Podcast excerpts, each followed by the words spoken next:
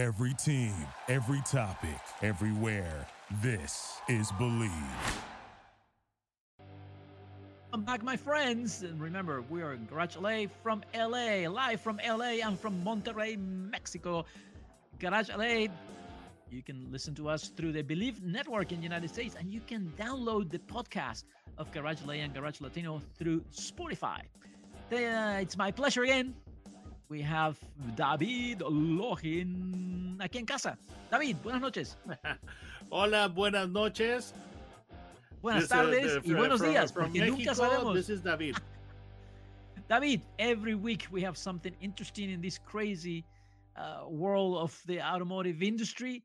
Uh, a lot of news seems like more and more we're seeing this transition going into this electrification of all cars but there's still some vehicles out there that don't have any kind of batteries. And and i was very impressed of one of the vehicles that we drove this week. Partially true. I know what you're talking about but partially true. Yeah well yes.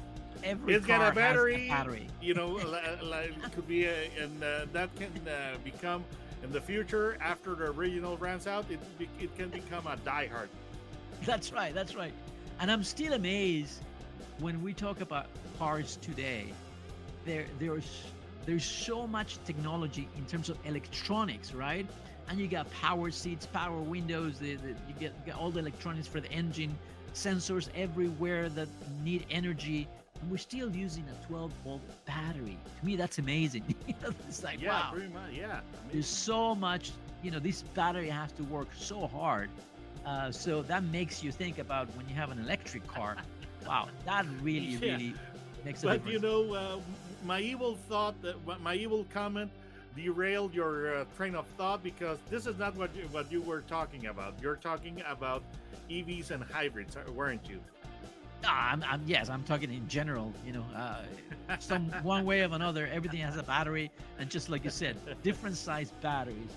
But I had the opportunity to drive the new Mazda CX-50,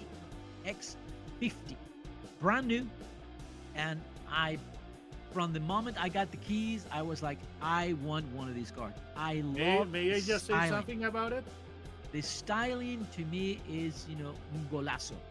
I really think that they nail it. And more important, that's you know, you know when you talk about car design, there's always someone raising their hand. Is I designed this car, right? Yeah. Uh, th- this car, you know, who designed the new CX-50? It's the team of Kimoto, Shinohara, Kawakami, Su, Nozaki, Sukegawa, Takemoto, and Murata. Uh, oh, and that's team. that's a nickname, right? The the, the yeah, that, that does not include first names, but exactly. definitely uh, that's a big effort from from from from the Japanese.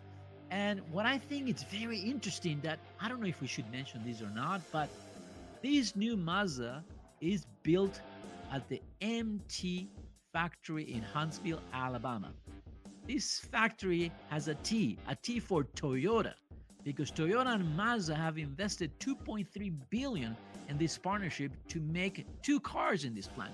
So we have on one side we have the Mazda CX-50 coming out, and on the other line we have what? Tell me, please. You know. Okay, the Corolla Cross. There you go. Two very different vehicles, but I think that somehow they have to share some some technology, some something in there. Uh, even though manufacturers don't want to talk about sharing components between them, but I think there gotta be something there. And I think it's important for Mazda to have this partnership because Mazda, as an independent maker, uh, it cannot really go into this transition of electric cars and hybrids. Uh, it's just based on resources, I think. Yeah, and um, well, uh, there will be some uh, shared componentry. And uh, very interesting part about this is that this Mazda is going to have a hybrid version. And guess yes. who's providing the technology and the hybrid power plant? Take a wild guess, Ricardo. I, yeah, I, yeah. it starts with a T. The company, the company starts with a T. It's, it's yes, the, the it starts door. with a T and, and ends with Toyota. That's right. When you, that's when, right. When, you put it all together, yes, it's it's Toyota, and that of course is no accident because it's it's being made uh, in the same plant as a as a Corolla Cross. But you Yeah. know, this is very important because uh, they made a, a very uh, big investment, which means that uh, Toyota has pl- uh, big plans for this uh, model.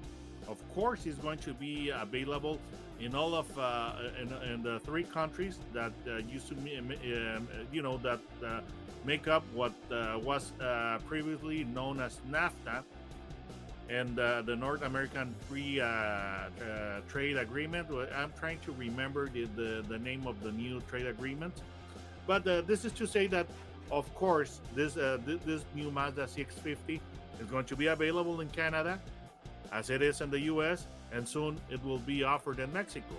And it's pretty interesting that. Um, Mazda is, is opting for uh, uh, to have some regional products because they have a, they have an SUV. Uh, I'm trying to remember the name right right now. I I, I can't. The, that is uh, going to be available for Europe, but not for uh, for America. So uh, of course, Mazda. Of, I I'm pretty certain that it's going to try to export the CX50 to countries other than uh, Canada, the U.S., and Mexico. Now, what makes this car different? It's the, not just the look, but also the intentions, right? And we're talking about adventure. And we have seen this in the last couple of years. Uh, pretty much every manufacturer that is within this segment, which is a crossover that now everybody calls SUVs, right? It's a medium-sized SUVs, and, and we have seen that Toyota when they they did the, the new Toyota a couple of years ago, they had the Rav4 a sort of adventure edition. Uh, Kia came out with a Sportage, also with with a touch of adventure. Uh, the the one that speaks the most about adventure is the uh, the Ford Bronco Sport, right? And Hyundai Tucson also has a, a similar version. So now Mazda has its own adventure. Let's not forget the Honda Passport, and, and when they uh, redesigned the um, the Pilot, they Right. tried to they- they made it uh, more outdoorsy, and now even Ford has an outdoor version of the Explorer, which is uh, which is pretty nice because it's uh, taking the model back to its uh, to its roots. Yes, But yes, agree. it's pretty interesting that the the, the design uh, of the CX50 maybe its most uh, its most uh, outstanding attribute. Yeah, and and and I, the exterior, like I said, I, I I was in love. I mean, not a lot of cars spark that much interest when we talk about design, uh, but this one, I thought the proportions were right, and having a longer hood, it really makes it, you know. What about the broad-shouldered uh, stance Yes. with the with the They wider play, they, fenders? they they they they play with this you know, sort of air inlets in the front and in the back, you know, like you know, which visually they give you this expression of being wider and you know being more sort of gnarly and more powerful.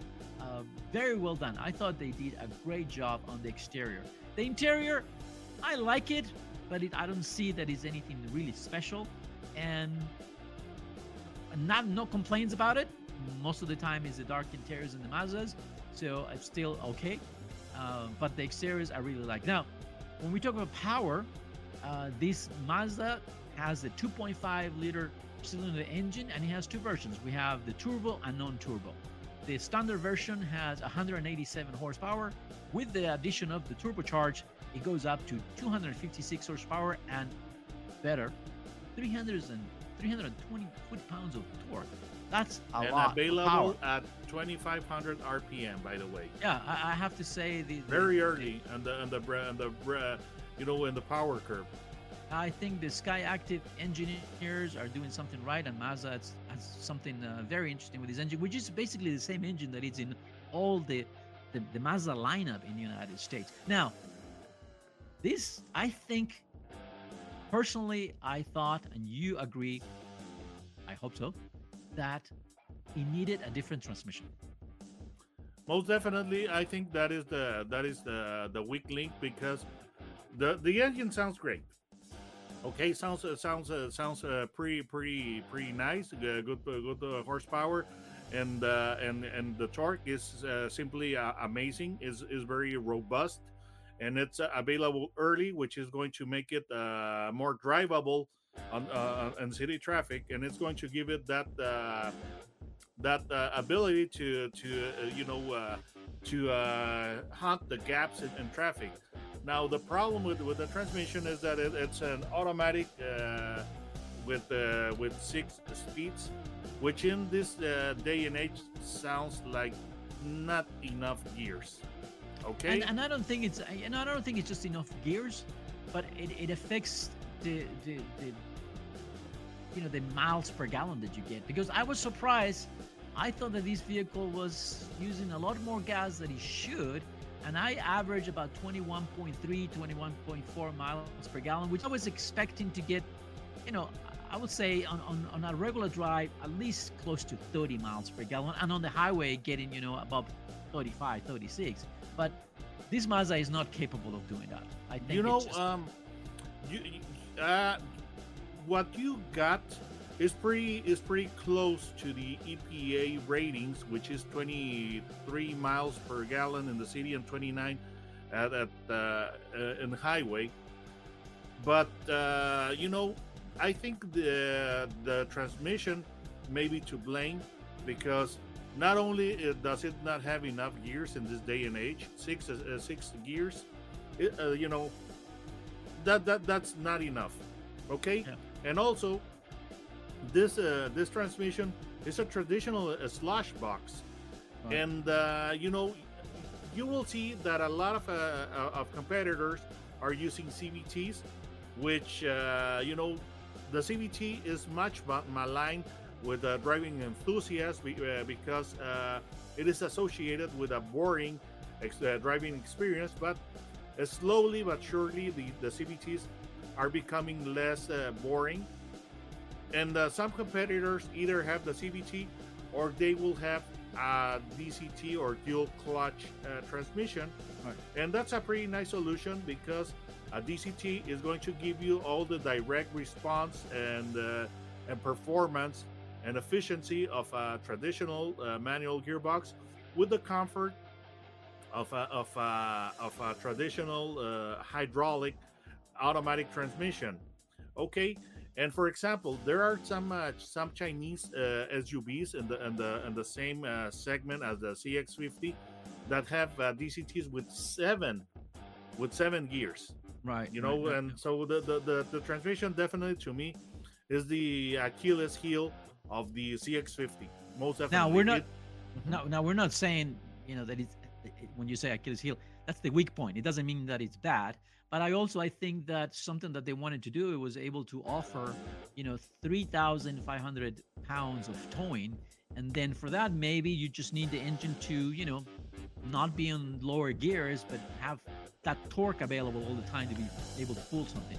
Overall, I think it's a it's uh, we know it's. Uh, it is a good powertrain and we know that there's really haven't had been any issues any mechanical issues. Very reliable.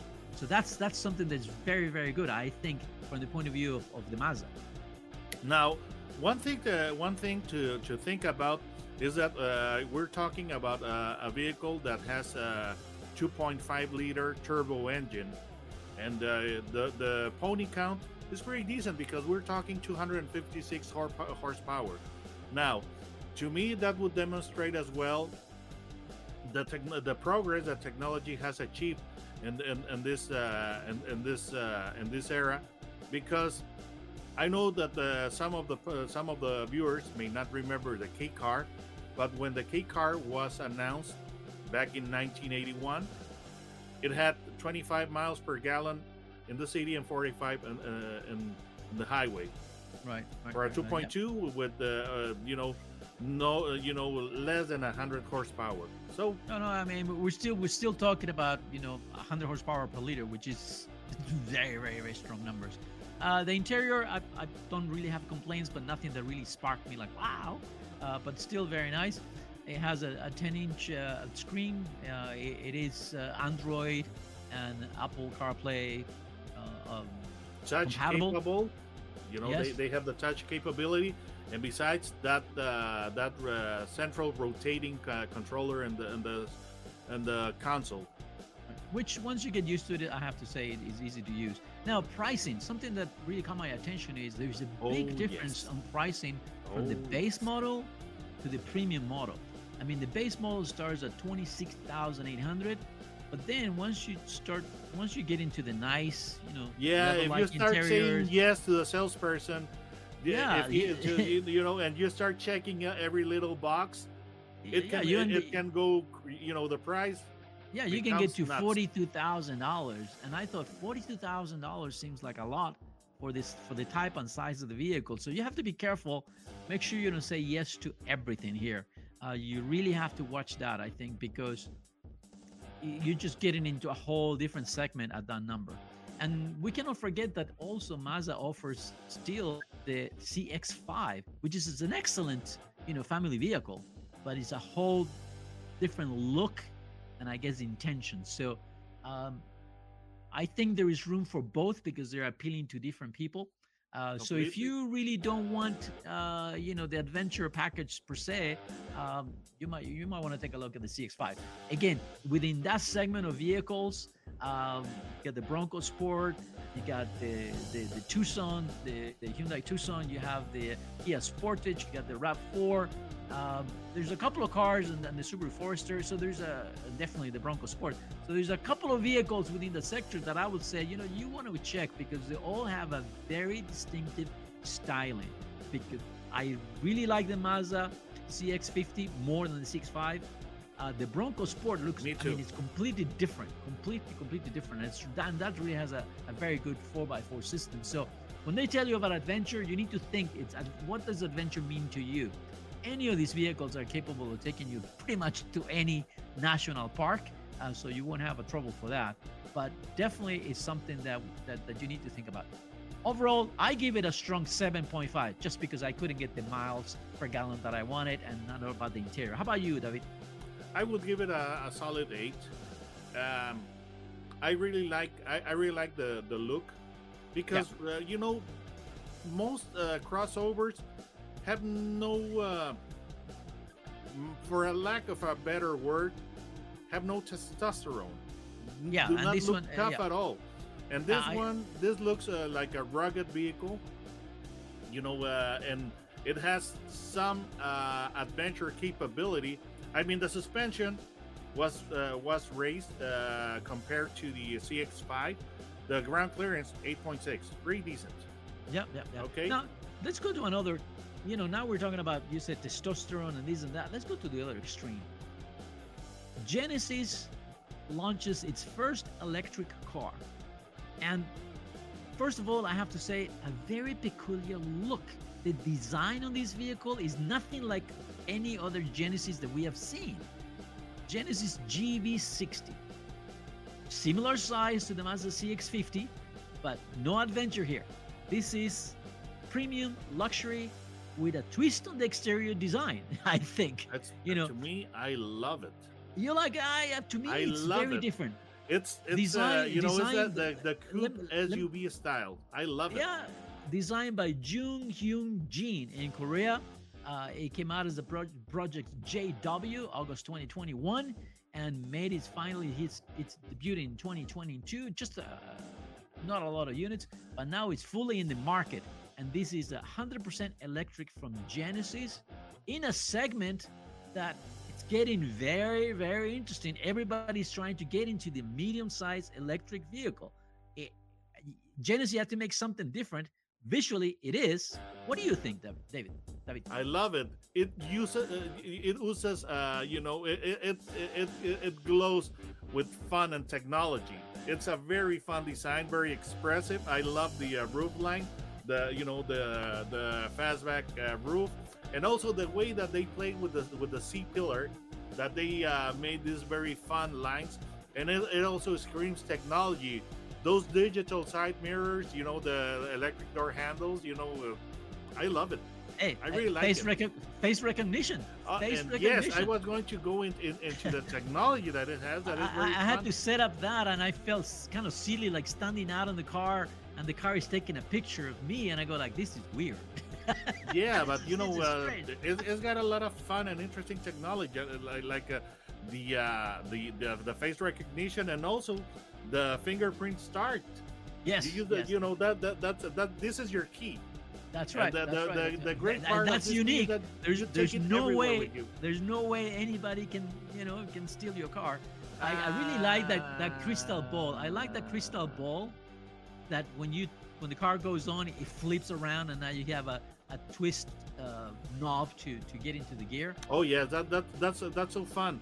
So the the you know the to me, design is really it's it's it's a party on wheels. I I love it. It's so Now- fun. I have to tell you that to me, I see that this is more of a you know it's approaching the female market. To me, that's my feel. When I was in, inside the car, and even the exterior, I felt I, I, there is something that I think it, it will- appeal more to women in this car. And I noticed the interior is full of little details. You know, the knobs, the, the, the surfaces, the stitching, even the colors on the interiors. Th- th- There was a lot of thinking going into this car, but I think it's a car for women. Uh, you know, uh, on that one, I'm not quite so sure because I think that it's also going to appeal to a younger generation. I think that that was mostly the the target, affluent uh, young buyers, because uh, you know it's chock full of te- of technology, and it's got a very uh, in your face, daring and, and fun attitude.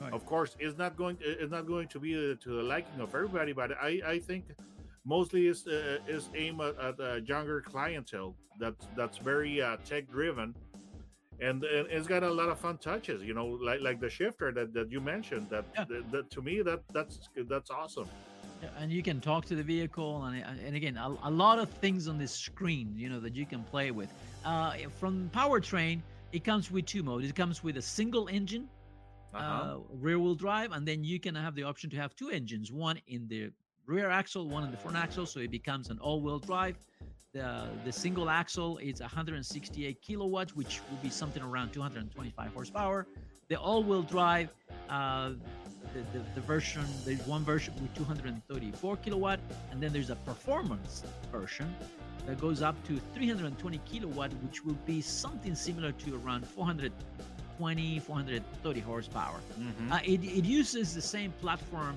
HMGE, which is the Hyundai Motor Company, uh, you know, global electric platform. Um, it has a 77.4 kilowatt battery. Uh, what is interesting is that it has two built-in chargers, which you know it, it, allows you to charge it on AC or a fast DC. Uh, and that I have to tell you that I went to the, the DC charger. I plugged it in. I, I was getting about 18% on the battery, and I stayed there about 20 minutes or so, and it charged all the way to to 80%. Um, I did expect this very more nice. range. I did expect more range though. Um, the, the, the, I, w- I had the all-wheel drive version, and I, it was uh, it was I was getting about a 210, 208 total range on the battery. So I expected to have like 300 uh, because when we're talking about a seventy thousand dollar car, that's what I expect. you know uh, i think uh, it, uh, it, it, it the range it's uh, 248 but it's uh, it's it's competitive because if you go with a c40 a c40 Volvo recharge which i drove and, and i thought it was pretty nice a little uh, a, a little conservative compared to this one that has a range of 226 uh, miles whereas the uh, audi uh, q4 e-tron has a range of 242 so uh, I, I think it's uh, you know nothing to write home about, but uh, not bad either. You know, All right. but uh, Um, one thing I that found- Mhm. Yeah, go ahead. Go ahead. one thing that is pretty interesting about the GV60 is uh you know the, the technology that it has for charging because yes it, it has the uh, the fast uh, charging at uh, 350 kilowatt uh, and uh, slow charging that you, you use uh, with the, your uh, uh, wall box of 11 uh, kilowatts but it's also compatible with you know wireless charging so uh, once the the infrastructure for wireless charging is uh, is uh, rolled out, this this uh, GV60 is going to be compatible with, with that, which is which is pretty nice to me. Uh, now, what I wanted to mention is what I find interesting is that this is a totally new car from uh, one of the youngest car companies in the world, right? Genesis. Uh, and but the, the way it's moving because 2021 was the first year that this vehicle came into the world, right? and they sold about 1,200 units around the world. 2022, last year, they sold 1,200 in USA alone.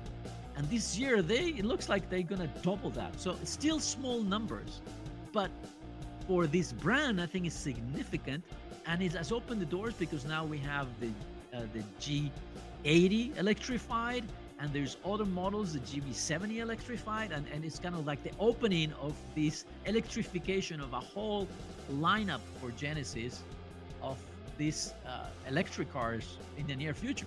No, I, I uh, my my opinion about Genesis is that they're definitely killing it because they have uh, become uh, uh, it, this brand has become very credible in that it uh, it offers you uh, a performance that that is uh, very competitive with uh, BMW and those brands, and the prices they're uh, they're very uh, they're very attractive, and the design is very very unique. And quite frankly, uh, when I see a lot of the new brands coming to the market, uh, a lot of Chinese ones, uh, for example, that we have in Mexico, it's it- It's it's a uh, major challenge to establish a, a brand identity, and somehow Genesis ha- has achieved it. Yeah, yeah. Um, one technology is and trick because this car has many, you know. So, so if you like technology, you're gonna really like it. But the st- on the steering wheel, there is a boost button, right? Oh, and you can yes. press that button, and it becomes, you know, a rocket. It just takes off. And I tried it, and I have to say that I was like really impressed. I mean, I was on on a on a street that I test vehicles that I know there's no traffic or almost no traffic. It's wide enough, and I get the car straight, and I'm driving, and I press that button, and believe me, it took off. It was amazing feeling of power. But, but those I don't know, seven seconds, eight seconds. Uh, it took like ten miles of charge of power. You know? So Of course. so there, there is there is uh, something that you you better be careful how you use that button. You know, don't play too much with it. Uh, I it's mean, a luxury vehicle. Now it's the same as a, with a gas engine. You your yeah, your yeah. your accelerator foot get, gets heavy, uh, and of course this is this is going to eat the, the battery. right. Now, I I was trying to look at you know our our, our our colleagues in the industry, what they're thinking, not just about this car, but what other vehicles are within that segment. And it caught my attention that it seems like the BMW, you know, iX somehow is, you know, thinking of leading that segment. Then we got the Volvo CX40 Recharge, uh, the Cadillac Lyriq. No one's really has seen the Cadillac Lyriq. No one has really driven it the BMW iX, uh, I think it's just plain ugly. I don't know how that can be nice. Besides $100,000, I just don't see how. Uh, so to me, it's between the Volvo CX40 and the Genesis GV60. I think those two are the premium today and very different characters, very different feelings, uh, very different flavors. Um, that's my feeling. These two vehicles are really on the top. And and if you're in the market for for a luxury, you know, medium-sized SUV, uh, definitely you want to take a look at these two. David? Yeah, definitely. I, I agree with I agree with you, but the the main the differentiator between the, the Volvo and the Genesis is the design because Yeah. the uh, the the Volvo has a very Scandinavian look, a very Scandinavian personality, but it's and that's a good thing. That's a very as- good thing. Yes, but uh, you know the uh, the Genesis looks really fun. Looks uh, and uh, technology uh, oriented. You know, so uh, Now, it all depends on on, on what uh, what uh, what's your uh, what's your uh, preference. Yeah, and I, and I would suggest go try them both. I mean, if you if you want to see these vehicles, never go, you know, buy the first one you look at. I don't think that the that the Volvo is, going to offer such a- such such an exciting uh, drive because it's nice, but uh, doesn't sound as fun as the as the Genesis. You, you know, with Uh, the boost button. The Right. the Volvo, the, the to my uh, knowledge and and to what I remember, doesn't have that feature. Right Now, David, something important. Tell our friends how do they find you in YouTube because you do great videos and you do reviews.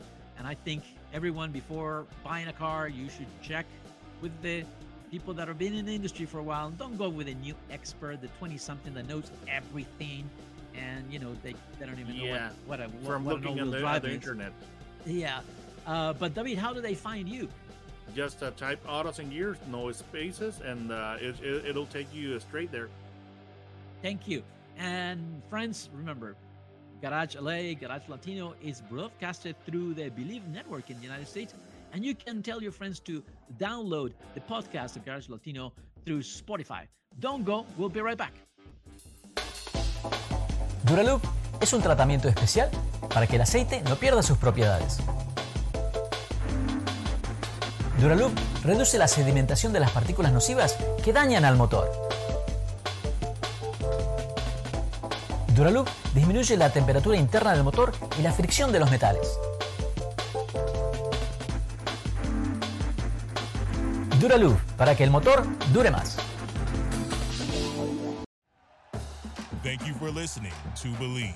You can show support to your host by subscribing to the show and giving us a five star rating on your preferred platform. Check us out at Bleav.com and search for B L E A V on YouTube.